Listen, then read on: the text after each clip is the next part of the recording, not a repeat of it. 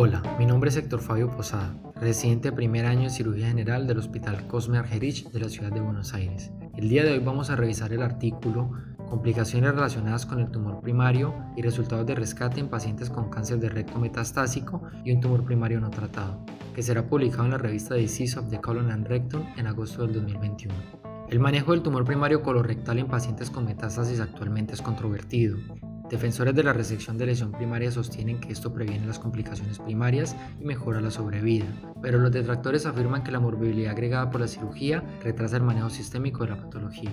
Sin embargo, en la era de la terapia sistémica con oxaliplatín o irinotecan, dichas complicaciones primarias no sobrepasan el 15%. La ubicación anatómica del recto expone a estos tumores a complicaciones particulares como fístulas rectovesicales o rectovaginales e intervenciones como colocación de estén endorrectales que usualmente son mal toleradas. En la cirugía de urgencia de tumores de recto generalmente se termina en ostomía, sin embargo su ubicación extraperitoneal los hace buenos candidatos a radioterapia. Con todas estas consideraciones, las complicaciones primarias de los tumores de recto con metástasis deben ser tratadas separadamente los tumores de colon en general.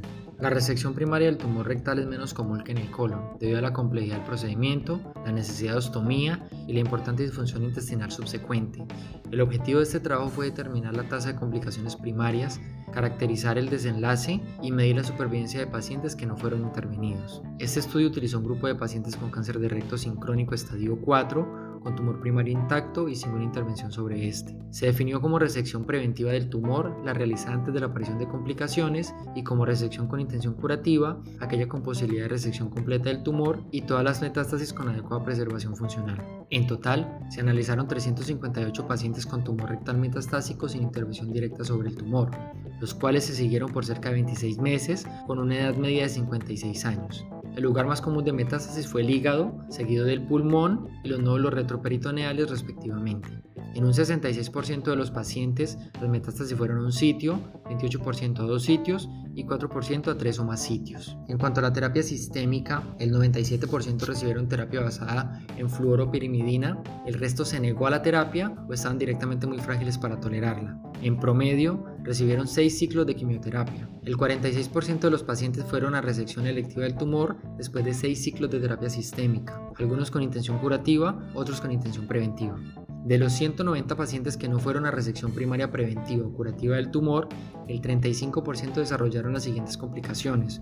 Obstrucción en el 19%, fístula recto vaginal o recto vesical en el 4.7%, perforación en el 4.2%, dolor intratable que requirió internación en el 4.2% y rectorragia que requirió transfusión en el 3.2%. El tiempo medio de aparición de complicaciones desde el diagnóstico fue de 7 meses. Además, se realizó intervención no quirúrgica en el 17% de los pacientes que no recibieron resección del tumor primario. Entre estas, estén endoscópico en el 11% de los pacientes, radiación en el 6.8% de los pacientes y colostomías compresiva en un paciente. La tasa general de éxito en la intervención no quirúrgica fue el 61%. De los pacientes que no fueron sometidos a terapia sistémica ni a cirugía preventiva o curativa, se utilizó resección o derivación intestinal con colostomía en el 89% de los pacientes e ileostomía en el 8.5%. La supervivencia media en la cohorte total fue de 36.6 meses desde el diagnóstico, con supervivencia de 49 meses después de resección tumoral preventiva, 23 meses para aquellos que no desarrollaron complicaciones y 17 meses en los que sí la desarrollaron. En general, las variables asociadas con menor supervivencia fueron aparición de complicaciones primarias del tumor, albúmina menor de 3, dos o más sitios de metástasis y como factor protector de enfermedad, tumor resecable al diagnóstico.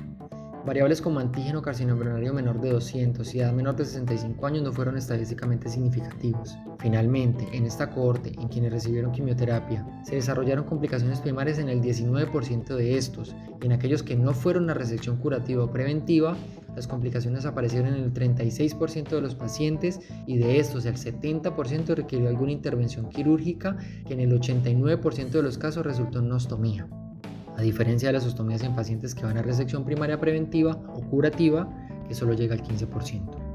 Este estudio mostró además una tasa de complicaciones de hasta 15% mayor que estudios previos. Sin embargo, dichos estudios incluían pacientes con cáncer de colon en general y no solo cáncer de recto. Esto también puede ser explicado por la mayor supervivencia de este grupo de pacientes, gracias a regímenes de quimioterapia mucho más efectivos. Es posible que la mayor tasa de complicaciones dependa tanto de la supervivencia como de la tasa de resección del tumor primario.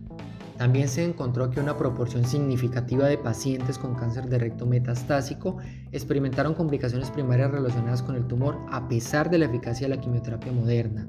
Además, pocos pacientes se recuperaron después de ser intervenidos por una complicación y generalmente terminaron en una ostomía. De allí que se debe hacer un seguimiento a la respuesta de quimioterapia en este grupo de pacientes. Para concluir, debido a que la aparición de complicaciones está asociada a menor supervivencia, pacientes con cáncer metastásico de recto y tumor primario in situ deberían ser seguidos más de cerca. Además, siempre debería considerarse alguna intervención preventiva en caso de que el tumor progrese a pesar de la terapia sistémica. Muchas gracias.